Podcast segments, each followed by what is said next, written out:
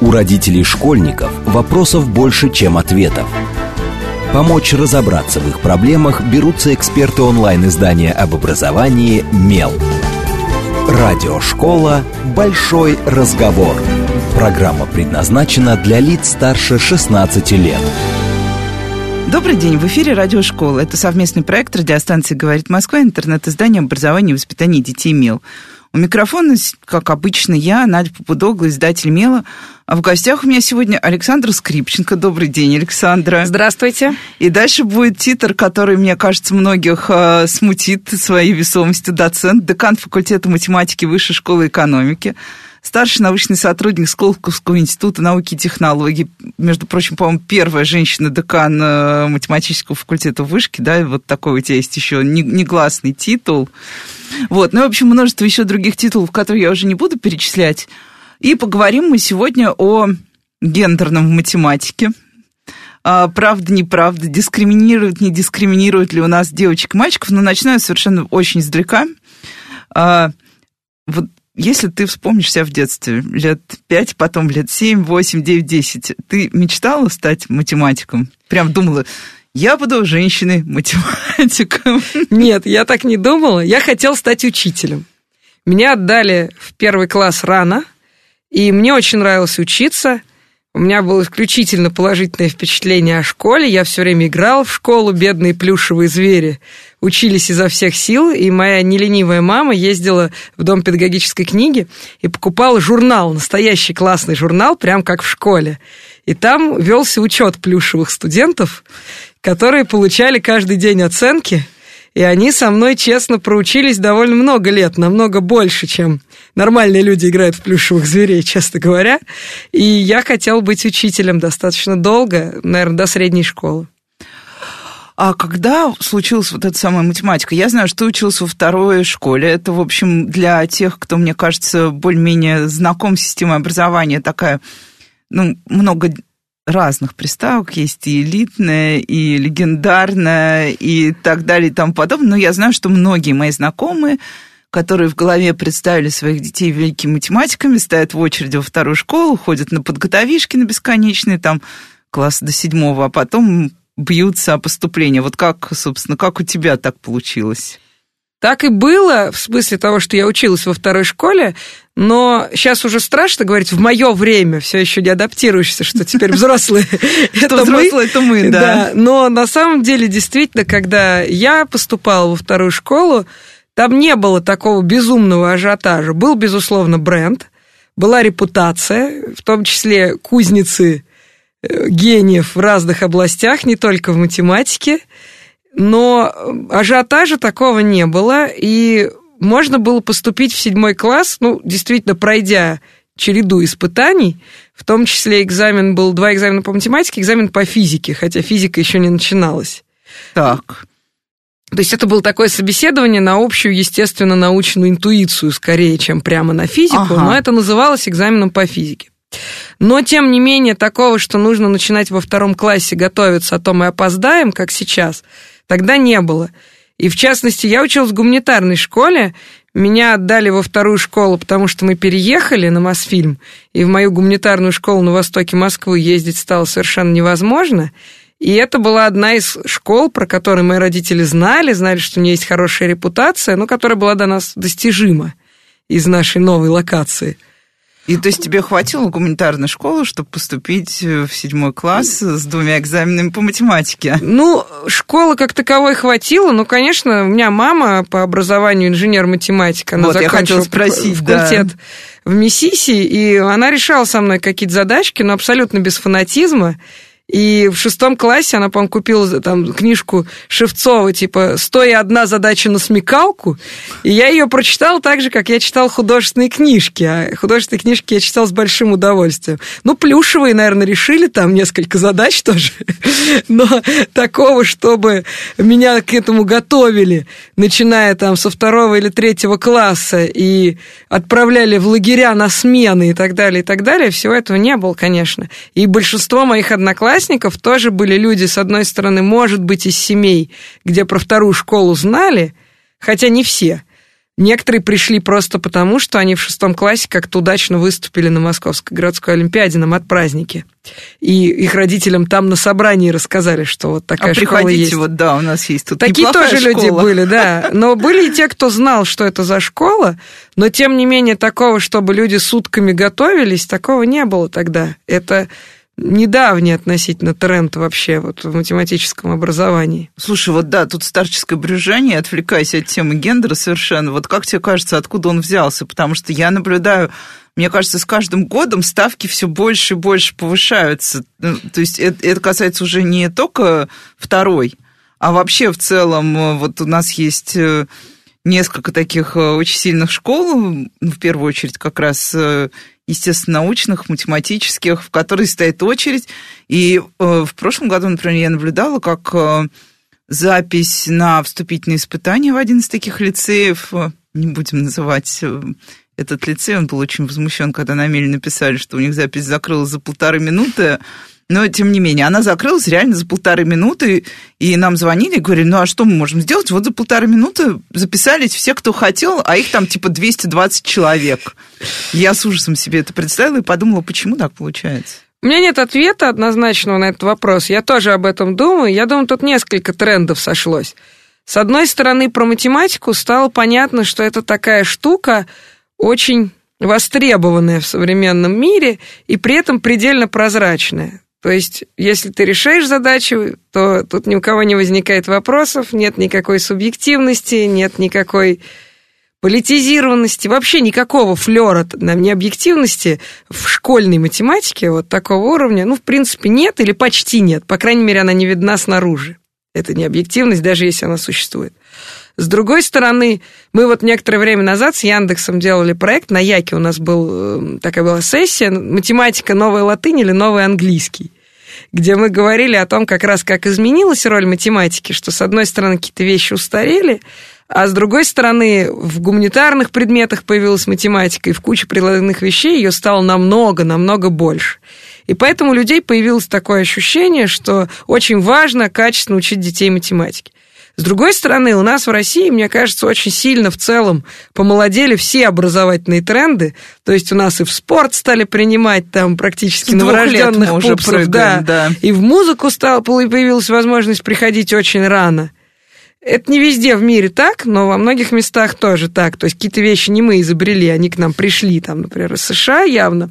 Но, тем не менее, это наложилось, мне кажется. С одной стороны, наложился вот этот ажиотаж, что надо как можно раньше начинать учить как можно большему количеству вещей, а с другой стороны, это наложилось на ощущение, что математика это одна из таких вещей, и уж лучше понадежнее, вот пораньше. С гарантией, да. С гарантией сдать в это ребенка. Вот. И в результате сейчас, конечно, это достаточно перегретая ситуация, и мы очень любим эти школы в вышке, ну, потому что оттуда к нам приходят талантливые дети, и мы сами многие там учились и поддерживаем контакты с этими школами. Но, с другой стороны, слишком ранний старт, на мой взгляд, это тоже путь к выгоранию. И мне не всегда нравится то, что сейчас эта ранняя специализация стала почти обязательной. Ну, и сейчас я вернусь как раз в, обратно в твое детство и в свое детство. Наверное, они примерно совпадают. Я училась тоже достаточно сильной московской школе. У нас было два направления. Называлось это, естественно, э, естественно-гуманитарная гимназия. И, понятно, у нас был один класс естественный. И называли его математический, поскольку фокус был исключительно на математику, физику, а все остальное, естественно, шло уже немножко так ниже ранжиром. У меня был класс гуманитарный, э, и в гуманитарном классе у нас было 16 девочек и 2 мальчика, а в математическом классе у нас было 18 мальчиков и 2 девочки. Мне кажется, мы воплощали собой вот это распределение гендерное, как было у вас. Так и было. Мы закончили школу, у нас было 15 человек к концу. Было у нас две девочки и 13 мальчиков. Слушай, а если попробовать вот тут рефлексировать? Я помню, э, вот мне вообще, когда меня спрашивают, дискриминировали ли меня когда-то по гендерному признаку, мне всегда очень сложно вспомнить, потому что я не запоминаю неприятные для себя вещи, они очень быстро у меня уходят из головы. Но вот э, у меня остались, да, в воспоминаниях э, две вещи. Первое, как меня не взяли в школу балета, потому что у меня оказалась короткая шея, я очень долго жила с мыслью о том, что у меня супер короткая шея. Прямо, при том, что не то, что мне это мешало, но я все время об этом помнила. А нет, три раза, да. Второй раз был как раз в школе, потому что я хотела попробовать поступить в математический класс. Я пришла к руководителю вертикали, и он сказал, даже не пытайся, я уже по твоему лицу вижу, что в математике ты не годишься. Я уже, ну, я обиделась, рассердилась решила, что я даже не буду пробовать. Я пойду в гуманитарный класс, что там, тогда не было еще, тем более такого ажиотажа математического, а гуманитарное мне все очень нравилось. Ну и третий раз, когда я пришла на исторический факультет, мне просто сказали на втором курсе, что женщина хорошим историком быть не может. Вот, и свои слова человек забрал назад только спустя 10 лет, и мне пришлось много ради этого сделать. Вот, так, у тебя как вот тоже, если попробовать вспомнить вот эти вот какие-то школьные истории, э, у меня Почему? не было дискриминации такой. И... А как, как так получается, что оказались одни мальчишки, и вот вы, девочки? Я не знаю, но так получилось. Вот. Вначале у нас было четыре девочки, потом две как-то мы потеряли их в пути к одиннадцатому классу. Э, меня это не напрягало. Я пришла из гуманитарного класса, где девочек было больше, но тут надо понимать, что меня отдали в школу рано. Меня отдали в пять с половиной лет. Это никак не мешало мне учиться, но как раз в средней школе вот эта разница, она начала проявляться ментально. То есть мы с Плюшевыми вовсю еще учились в школе, а девочки уже начинали жить какой-то общественной жизнью. Вот, и как-то вот себя осознавать в этой качестве. А когда меня отдали во вторую школу, там было большинство абсолютное мальчиков. Мальчики, причем такие часто даже немножко, может, не соответствующие своим годам по уровню эмоциональной зрелости. И мы с ними прекрасно себя чувствовали, по крайней мере, еще пару лет, вот уже до такого полного пубертата вообще никаких проблем не было. Мы друг друга понимали очень хорошо, книжки читали одинаковые. Ну, в плюшевых они, правда, не играли, но, тем не менее, мы находили во что но поиграть. относились нормально И проводили время очень хорошо. С моим лучшим другом вот со школьного времени я продолжаю дружить до сих пор, и он так и остается моим лучшим другом. И в этом смысле мне было очень комфортно. Я вообще не задумывалась, где все остальные девочки, потому что мне было отлично. Вот. И то, что это немножко странно, чувствовал только на уроках физкультуры, потому что вот это постоянные жалобы, что одна заболела, куда я должен вторую девать, учителя физкультуры, они привели к тому, что так как мы обе были близорукие, нас просто освободили от физкультуры. Вторая девочка еще иногда на нее ходила, а я не ходила вовсе радуюсь тому, что с высокой степенью миопии мне можно было это себе позволить. И вот это был единственный аспект, который так как-то западал, при том, что меня спорт вообще очень интересовал. Я люблю спорт, играю в кучу разных видов спорта, особенно игровые виды мне нравятся. Ну, вот это вот часть, которая как-то вот в школе не сложилась, возможно, по гендерному принципу. В остальном, ну как, когда я вот уже училась в самых старших классах у нас школа была физико-математическая, поэтому у нас еще была физика.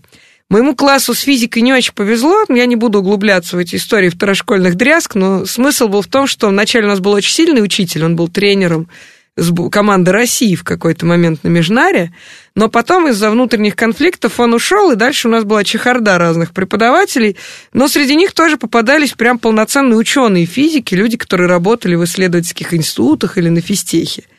И вот, пожалуй, в физике было больше такого предубеждения, что девочкам это тяжело – и я помню, что в одиннадцатом классе я решил какие-то задачи, и мой учитель физики мне с изумлением сказал, слушай, да ты соображаешь, ты ж девчонка. Вот. Но так как это было сказано именно в положительном ключе, то меня это вообще никак не задело, мы вместе с ним посмеялись, и я ему сказал, ну, не обольщайтесь, я все равно на мехмат пойду. Вот, и вот так, ну, что возьмешь с девочки, мол. Слушай, и тут вот э, есть такое исследование, и даже несколько исследований, э, которые проводили, и в том числе Вышка тоже проводила эти исследования, о том, что на самом деле девочки, даже те, которые учатся в математических классах, они получают то, что называется вот это негласное поощрение. То есть девочкам дают более легкие задачи, девочкам чаще завышают оценку, потому что, ну, она же девочка соображает, ну вот отлично, не буду ей там с мальчиками построже, а это там пятерку, пост... ну, или четверку там. Вот что-то такое у тебя было или у вас не было вот этого флера, что девочкам дадут какие-то послабления, ну, кроме физры, да, вот про физру понятно. Мне, кстати, вот я тоже была близорука, но мне не разрешили не ходить, я мечтала не ходить из-за этого на физру, но у меня был как раз э, квиточек из спортшколы о достижениях, вот эти разряды. Мне было сказано, нам нужны разрядницы, я страдала вплоть до 11 класса, выполняя нормативы за всех.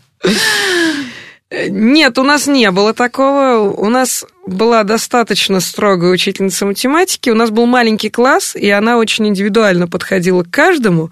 И как раз у нее были скорее принципы абсолютно не на гендере замешанные, а на том, что вот кому многое дано, с того и спрос большой.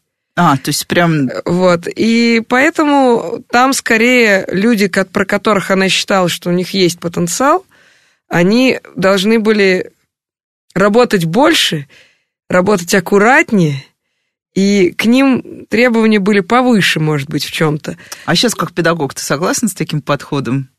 Не во всем. То есть у меня скорее... Ну, в университете вообще жизнь устроена иначе, чем в школе но до сих пор какие-то решения там кажутся мне спорными в отношении меня даже. Но при этом у нее не было, это вообще не было никак при, не привязано к нашему гендеру. Это было именно скорее привязано к тому, что она видела, что ты можешь больше или ты не можешь больше. И она достаточно была тонким психологом, то есть она понимала, что каким-то людям иногда нужно дать послабление, чтобы их простимулировать, а каких-то людей нужно постоянно стимулировать именно тем, что давать им... Каждому своя мотивация мотивация. Да, чуть-чуть не дотянуться до самой идеальной точки, потому что это их заводит. И в этом смысле она отталкивалась скорее вот от ее представления о нашем психологическом устройстве, чем от гендера. Но, конечно, у девочек это отличается просто по банальной причине. Нас же в армию не берут. И когда мы учились Можем в школе... много позволить. Нам так и говорили, что вы должны поступить в университет или там на физтех. Но девочки-то ладно, у них всегда есть план «Б», а вы мальчики. Да, понимаете, Порвитесь, какая на вас да. ложится ответственность. И мальчики находились просто в большем стрессе, наверное, чем мы, девчонки, из-за этого. Это как-то влияло на них тоже. Я почему спросила про вот эту методику гибкого регулирования успехов. Я просто думала, что это абсолютно ушло. У меня в школе была та же самая практика, ну, у педагогов по другим предметам. Я, например, ну, я хорошо училась всегда, как все старательные девочки, мне кажется, вот это вот э, обычная история. А, но у меня была учительница, которая постоянно ставила мне пары, причем она их вписывала вот в этот журнал, у тебя плюшевые, а тут страдала я, потому что это вот вцарапывалась ручкой намертво в журнал и в дневник. И когда я с ним встретилась уже спустя два года после выпуска, она мне объясняла, ну, типа, ты начинала нормально работать только когда появлялась эта пара, а все остальное время ты сидела плевала в потолок, ну, потому что ты знал предмет лучше всех, тебе было скучно, мне приходилось тянуть остальных, а тут пара, и ты так, сейчас я поработаю, поработаю, поработаю, пару надо прикрыть, а пару прикрыть, это сколько надо было там получить всего в те времена была, ну, сейчас тоже сложная система. И у меня это вызывало недоумение. И сейчас я увидела такой же у своего ребенка в школе и подумала, как вообще не стареют методы наши тоже. Но нет, когда хороший педагог, мне кажется, это вполне себе работающая, может быть, и штука, да. Ну, а, окей, а мехмат? Мехмат вообще, знаешь, вот мы с исторического факультета ходили на мехмат а, знакомиться с мальчиками, потому что на историческом факультете мальчиков было мало, на мехмате мальчиков было много, но потом они нас, правда, разочаровали, потому что им нравилась математика, а мы им не нравились вообще какие-то вертихвостки э, с филфака и с истфака. Тоже сугубо мальчиков факультет. Неужели тебе не приходило в голову, что что-то... Почему так? На мехмате первое мое потрясение было, когда я туда поступила, но это довольно естественный был во второй школе процесс, то есть это не какой-то там фундаментальный выбор. У нас, если ты не физик, ну, не да, трус, ты... не глупый, ты поступаешь на мехмат. Сейчас это не так, потому что больше вариантов даже чистой математикой. Вот мы есть там, физтех и так далее. Тогда вариантов было мало. Все-таки даже физтех требовал серьезной физики. был ВМК, но там все-таки все понимали, что надо будет программировать, а вот если ты не хотел программировать, а я не хотел, то было совершенно понятно, пойдешь на мехмат. И э, когда я пришла на мехмат, первое, что меня глубоко поразило, это отсутствие женского туалета на 16 этаже ну главного вот. здания. То есть э, там традиционное ежегодное развлечение, это вот толпы этих первокурсниц, их хоть и мало, но когда они в группу собьются, то это такое все равно сильное впечатление, которые безуспешно ищут, где же находится уборная, и, э, плотоядно улыбаясь, мальчики-старшекурсники им сообщают, что для вас не предусмотрено идите. Я вспомнила вниз. этот э, фильм «Скрытые фигуры» про женщин из НАСА темнокожих, которым нужно было бежать до 15-го корпуса. Вот из этой серии. И в этот момент ты так немножко действительно задаешься вопросом, окей, но что-то немножко странно, то есть нас тут не ждали, хотя бы в таком смысле. И дальше на Мехмате у меня было очень небольшое количество женщин-преподавателей, совершенно незначительная, и тоже ты это понимаешь, что каких-то ролевых моделей тебе не предъявляют. Кажется, ты куда-то попал, да, в такую очень... Но у меня был большой запас какой-то, ну, даже я не скажу, что уверенности в себе, но просто такого ощущения, что... Э, ну, если у меня получается, значит, я на месте. Если у меня не получается, то это не потому, что я девочка, а просто не получается, и все. И не всегда у меня все получалось, но я никогда это не связывала, опять же, с гендером. Но тут надо сказать, что у меня просто был еще и очень положительный опыт в этом смысле, потому что мне всегда доставались приличные люди, не, я не сталкивалась там с харасментом или с какими-то комментариями такими особенно уничижительными на мехмате. Это не всегда так. То есть люди есть разные, и Некоторые девочки рассказывали про другой experience. Мой был легким. Но это некоторое стечение обстоятельств, может быть, частично следствие, опять же, того, что я там оказалась довольно маленькой, и хотя это как бы не было прям на мне написано, но тем не менее все равно люди как-то взрослые, опытные тоже, наверное, это могли понять, и меня никто никогда не дискриминировал там. Но другое дело, что просто, да, ты немножко находишься в таком странном, искривленном пространстве, потому что тебе не с кем обсудить, скажем, там какие-то особенности карьеры женщины-математика, ну, их так мало вокруг тебя, что тебе даже некому задать вопросы какие-то. И кроме того, у тебя немножко специфический круг общения, опять же, немножко так смещенный за счет этого. И в этом смысле это был немножко такой специфический опыт, но еще раз, у меня не было никакой травмы от него. А, и вот, да, это забавная история, потому что я перед этим эфиром спросила у себя в одной из редакций, у меня вот есть две редакции, в одной из них я задала вопрос, кого из женщин-математиков российских, дорогие девушки, вы знаете? И дальше произошла такая, в общем, никто не понял, к чему я это спросила, все ужасно перепугались, судя по стуканью пальцев по экранам телефоном начали гуглить, ну, естественно, я получила самый предсказуемый из самых возможных ответов. Ну, кто у нас женщина-математик? Софья Ковалевская. Одна на все времена и то. Когда я спросила, что значит женщина-математик Софья Ковалевская, мне никто не смог объяснить, в чем суть Софьи Ковалевской как женщина-математика. Она женщина, и она математик. То есть говорить о том, что это какая-то модель, да, Кроме того, что мы знаем, что вот произошел момент, когда в истории российской науки появился такой человек.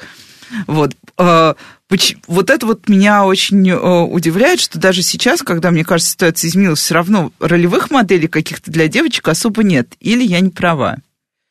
Ну, как сказать, права в том смысле, безусловно, что действительно, если мы сейчас вот выйдем, будем на улице людей опрашивать, кроме Софьи Ковалевской, нам никого не назовут. Э, правда ли, что больше не было женщин-математиков? Были. Даже если мы высоко поднимем планку, что будем включать туда только очень выдающихся ученых, то все равно мы найдем людей, и они есть. Вот там Ладыжинская, например, это выдающийся математик. Э, есть ли сейчас среди наших коллег действительно великие женщины-математики в России – ну, я не хочу обижать коллег, яркие математики есть, но я бы сказала, что таких всемирно известных людей, суперзвезд, прямо сейчас нету.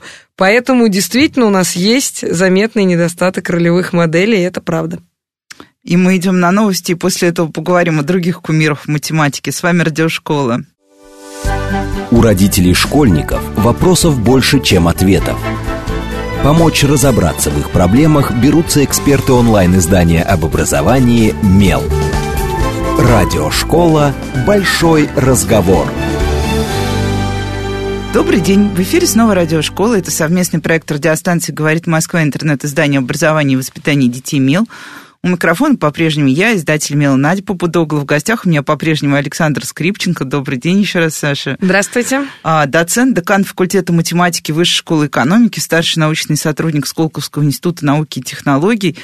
И разговариваем мы о женщинах в математике, а есть или нет разные гендерные препятствия в а, отношении к девочкам, которые мечтают о математическом классе, например, о мехмате и так далее. И вот мы остановились на интересной истории, что да, у нас очень мало ролевых моделей, прям каких-то ярких фигур, при том, что, хотя мне кажется, что в последнее время очень много делалось для популяризации, собственно, математического знания среди девочек, чтобы девочки не боялись, чтобы они пробовали себя чтобы даже те, кому дома сказали, в математике ты не годишься, не побоялась прийти однажды и ну, просто написать пробный всерос хотя бы, чтобы посмотреть, получится или не получится. А, я а, очень внимательно в свое время, после того, как Яндекс выпустил фильм про как раз неравенство, с какими препятствиями сталкиваются девочки, получившие математическое образование в обучении, в карьере, а, очень внимательно потом читал комментарии под этим фильмом на прекрасном ресурсе Дзен. Это вообще мой постоянный источник вдохновения. А, и ладно, Первый тезис был очень всем знакомый и простой. Женский мозг устроен иначе. Сегодня мы это обсуждать не будем. Мы это уже много раз обсуждали со специалистами по мозгу. А второй, самый распространенный комментарий был очень прост. А зачем нам эти женщины в математике? Чем они потом займутся? Они же наукой заниматься не будут. Они вместо этого родят ребенка. Три года просидят в декрете, потом, не дай бог, родят еще одного ребенка. Шесть лет, причем это писали, судя по всему, люди, имеющие какое-то отношение к математике. Шесть лет она была вычеркнута из жизни нашей кафедры, а потом приперлась и типа захотела заниматься наукой. Зачем нам такие женщины? И карьеру они не хотят делать, и ничего. Вот э, я даже не знаю, как парировать такие... Э, выпады в адрес женщин. На самом деле можно вместо математика подставить что угодно. Там женщина, не знаю, женщина-радиоведущий на три года выпадет из э, э, радиоперформанса ради декрета и так далее. Но вот если бы ты попробовала парировать, что ты бы сказала людям, которые вот так вот, зачем мы учим этих девочек математике, если все равно будущего у них нет? Я бы сказала, что это неправда насчет того, что у них нет будущего. Это зависит от вас людей, которые сейчас работают в университетах, исследовательских институтах и так далее. Во-первых, про три года это очевидное преимущество академической карьеры, то, что ты все-таки можешь себе позволить более гибкий график, чем на многих других должностях. Поэтому, в принципе, если коллектив устроен правильно, дружественно – то коллеги смогут так перераспределить нагрузку, чтобы мотивированная женщина вернулась к ним гораздо раньше. И в большинстве случаев это возможно. У нас на факультете, у, кажется, почти всех женщин есть дети, ну, может быть, даже у всех, просто у нас еще есть совсем молодые девушки, которые к нам недавно присоединились, но вот из тех, кто работает на постоянных позициях, у всех есть дети, и никто не сидел в декрете с одним ребенком три года, э, потому что всегда была возможность вернуться к преподаванию, начать работать, может быть, в более расслабленном режиме. Но я скажу про себя, например, когда родился мой ребенок, во-первых, он очень правильный, профессорский сынок, он у нас родился в конце мая, чтобы мама отгуляла летние каникулы, уже к осени постепенно могла начинать возвращаться в нормальную жизнь. Но, допустим, это не зависело от факультета. Но что касается факультета, то в первый год меня попросили преподавать реально мало. Взамен меня попросили взять некоторое количество проблемных студентов. Тем самым, с одной стороны, факультет закрыл определенную дырку, которая у них была, но с другой это было несравнимо с преподаванием, потому что с студентами можно было договариваться, общаться да, более, тогда, да, когда режиме. это удобно мне, когда есть кому присмотреть за ребенком, или когда он спит, или еще в какие-то такие моменты. И мне это очень сильно помогло, потому что действительно ну, первый год это непростая история, и ребенку мама очень нужна, но по сути мне нормально получалось совмещать. Это намного труднее совмещать с исследовательской частью, потому что она требует высокой степени концентрации, которую ты, возможно, не, не можешь не достичь. Такого неразрывного, да, а да, вот да, это очень... прыг-прыг. Да, да, да. С этим сложнее. Но вот что касается там преподавания или административной работы, здесь все в руках коллег, большинство из которых мужчины.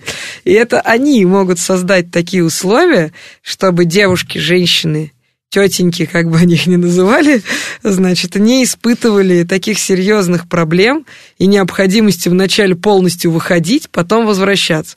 Я не знаю, как это устроено в других науках, потому что, ну, понятно, есть экспериментальная наука, наверное, там так не получится. Но у нас очевидным плюсом математики является то, что так можно делать, и здесь многое зависит от твоих коллег – ну, и вот ты уже сказала, что это коллеги мужчины, да? Давай прям вот сколько, на какое у вас сейчас распределение на факультете мужчины и женщин? Просто я, я точно знаю, что в, например, европейских вузах уже есть стандарты гендерного заполнения. Насколько я знаю, в наших вузах такого какого-то обязательства нет, что у тебя там обязательно столько-то процентов занимают позиции женщины, столько-то мужчины. Вот. Но как у вас сейчас? Кого больше? Мужчин больше. Ну, просто, во-первых, их больше, потому что исторически так было, а это же непрерывный процесс. То есть коллеги, которые отучились давным-давно, они действующие очень да. активные ученые, и среди них больше мужчин. Э, кроме того, мы сознательно не приходим к квотному решению, потому что оно, мне кажется, достаточно спорным. Но при этом, мне кажется, очень важным не только популяризовать математику вот в таком смысле, чтобы говорить об этом с маленькими девочками, с их родителями, с их учителями, но и на этапе, когда девушки учатся уже в университете, в аспирантуре, давать им возможность задавать нам, женщинам, которые все-таки выбрали эту дорогу, вполне такие неформальные вопросы, в том числе о том, вот, например, если я рожаю ребенка, есть ли возможность организовать так мой рабочий день? Если я пытаюсь решить вопрос, как нам быть, если мой бойфренд получил позицию в одном месте, а я в другом, был ли у вас такой опыт, и кто за кем последовал, и так далее, и так далее.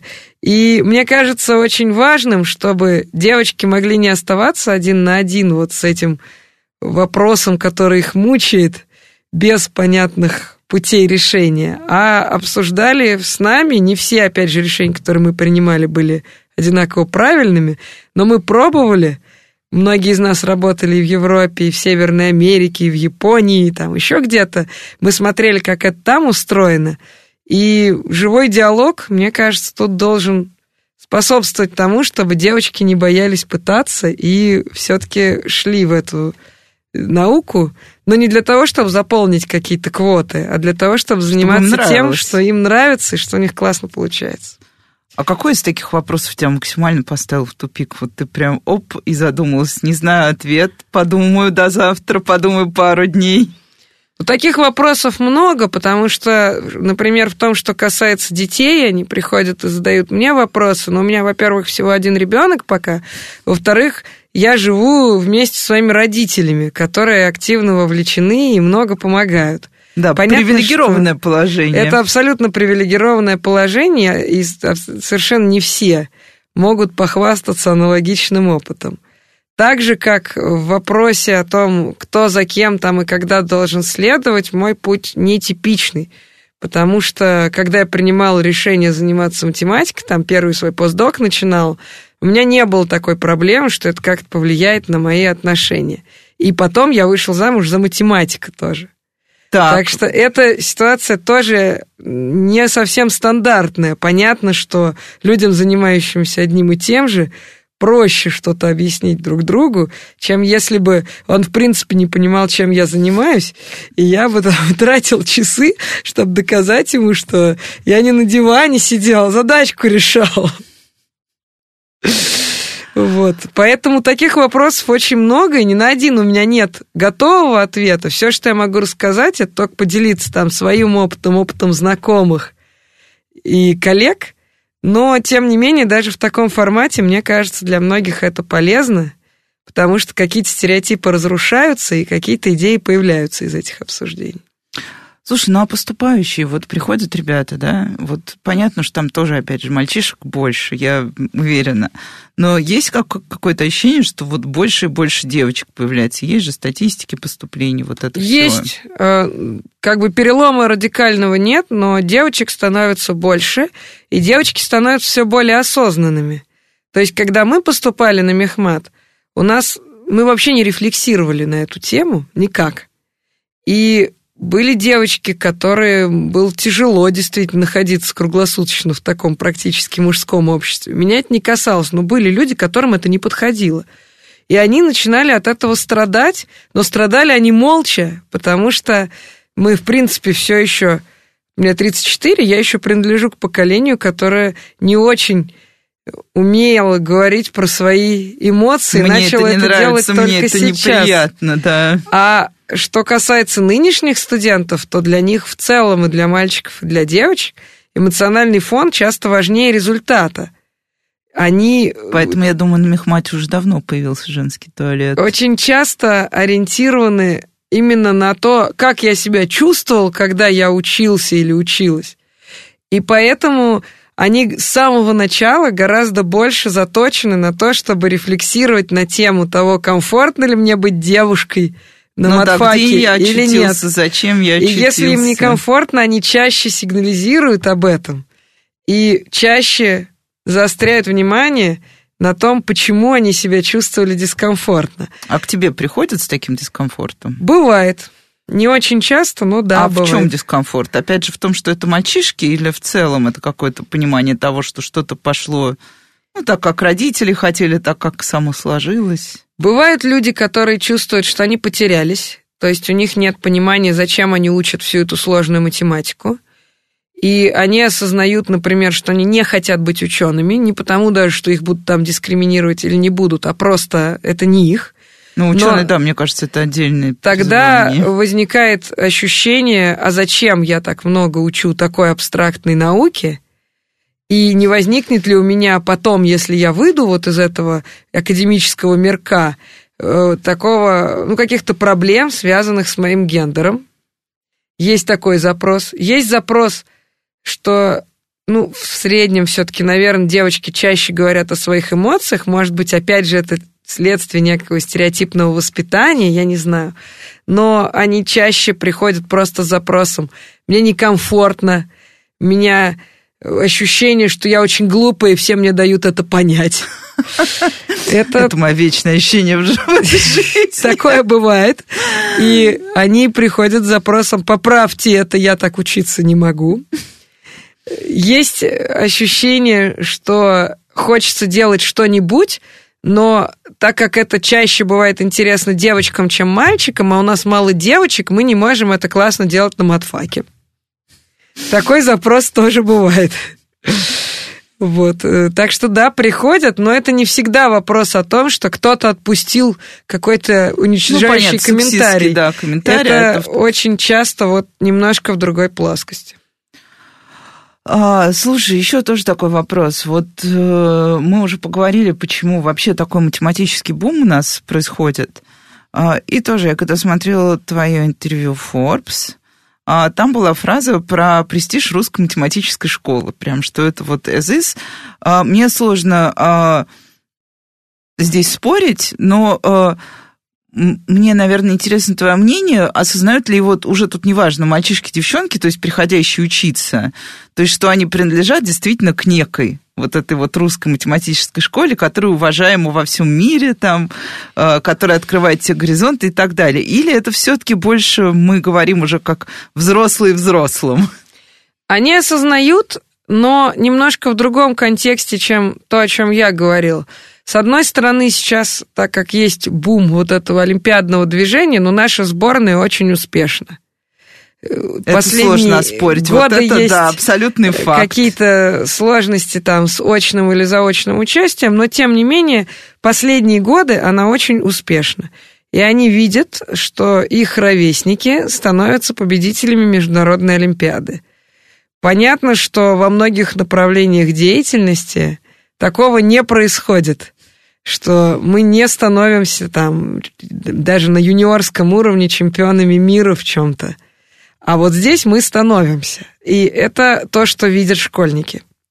Что касается престижа русской математической школы, конечно, это немного уходящая натура, потому что в 60-е Мехмат был явно лучшим математическим факультетом мира – и э, великие люди, когда ты начинаешь учиться, у тебя одна за другой идут русские фамилии. Бывает, что ты гуглишь и обнаруживаешь, что в англоязычном сегменте какие-то теоремы названы в честь других людей, но очень часто это не так. Но еще когда я училась, многие из этих людей были действующими учеными, и ты мог их видеть, трогать, смотреть. Сейчас таких людей становится поменьше, потому что это поколение величайших, оно уходит – и у нас есть э, некоторая яма, потому что очень много людей уехало в 90-е. Соответственно, они тоже существуют, они сами себя относят к русской школе, часто потому что они учились э, в Советском Союзе, но нынешние студенты их не видели или видели гораздо меньше, чем в свое время они видели вот этих великих титанов. Поэтому, э, что касается вот такой нашей школы, в смысле абстрактной математики. У нас по-прежнему много замечательных математиков, но очень многие выдающиеся русские математики нынешние живут не в России, а это не отрицает их корней, но особенно в нынешних обстоятельствах, конечно, студенты видят их реже, чем нам бы хотелось, и, может быть, вот это ощущение преемственности, оно ослабевает. С другой стороны, до последнего времени, скажем, наши студенты были гораздо больше интегрированы в целом в мировую науку, чем даже я в свое время. И поэтому, может быть, это и не так страшно. Но, тем не менее, конечно, величие русской школы, ну, когда ты учишься, ты его видишь, потому что очень много фамилий, и это учителя твоих учителей. Ну и тоже сейчас немножко такого же совсем родительского. А, вот твоя мама, да, инженер-математик, ты математик, твой муж математик, ваш ребенок. Но он пока еще маленький мальчик, он только что закончил первый класс. У него очень Она много интересов. заранее готовится, ты же у понимаешь. Да, у него очень Первый много все интересов. уже на носу. Да, да, да. Пока он играет на скрипке. И к математике он не проявляет какого-то выдающегося интереса, но, конечно, мы с ним иногда говорим о математике, просто потому что это жизнь его родителей, и он в этом растет. Большинство людей, которые приходят к нам домой, наши друзья, они тоже математики. Поэтому, конечно, он этим окружен. Но, с другой стороны, как только он начинает к чему-то проявлять интерес, мы стараемся этот интерес поддерживать и не ограничивать это То тем, вы не что... готовите его в математике? Мы не готовим его в математике. Я часто своих коллег так подкалываю тем, что многие из них потомственные, по-настоящему потомственные ученые, что это называется ясновидящий в пятом поколении. Вот. Но мы его специально в математике, конечно, не готовим. При этом сказать, что ее нету в нашей жизни, ну, это нечестно ну, это будет. странно, да, что потому у двоих что, математиков нет математики Конечно, дома. мы об этом разговариваем дома, но надо сказать, что из того, что у меня сейчас есть административная должность, он больше подкован в административных обстоятельствах моей деятельности. То есть он еще и мальчик, который взрослел при ковиде и сидел со мной дома, слушая в зуме ученые советы, и очень прошарен в административном устройстве нашего университета. Может Слушай, быть, кстати, больше, вот да, административная или научная, э, потому что я очень часто слышу, что в административную идут люди, которые на самом деле просто не затаскивают науку. Прости, это не упрек в твой адрес, но я это слышала в университете миллион раз. Возможно, в чем-то это правда, это зависит сильно от области, от конкретных людей. То есть у нас в вышке на высоких административных постах есть люди, которые прям там целую область сформировали в своей науке, и они действующие ученые. Есть люди, которые ушли из науки. У нас э, мы за то, чтобы власть была сменяемой на матфаке. И поэтому я третий декан матфака за его 15-летнюю историю. Mm. Поэтому оба моих предшественника успешно вернулись к научной работе. То есть вы не чисто чиновники. И я надеюсь, что мне осталось еще чуть-чуть, и я тоже найду героя, который меня сменит, а я опять вернусь к математике. А нет желания остаться? Нет, желания остаться нет. Преемственность это наше все. И я верю в то, что это очень полезно. С другой стороны, ну, у нас эффективные контракты, как и во многих западных странах, и в них у каждого человека прописано, что ты должен делать research, ты должен преподавать, и ты должен делать что-то административное.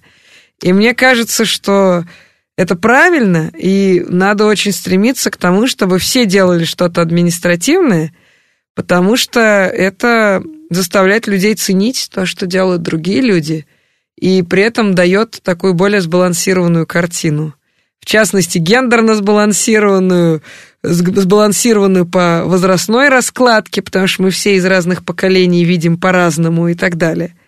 И это помогает в управлении как-то балансировать оптику.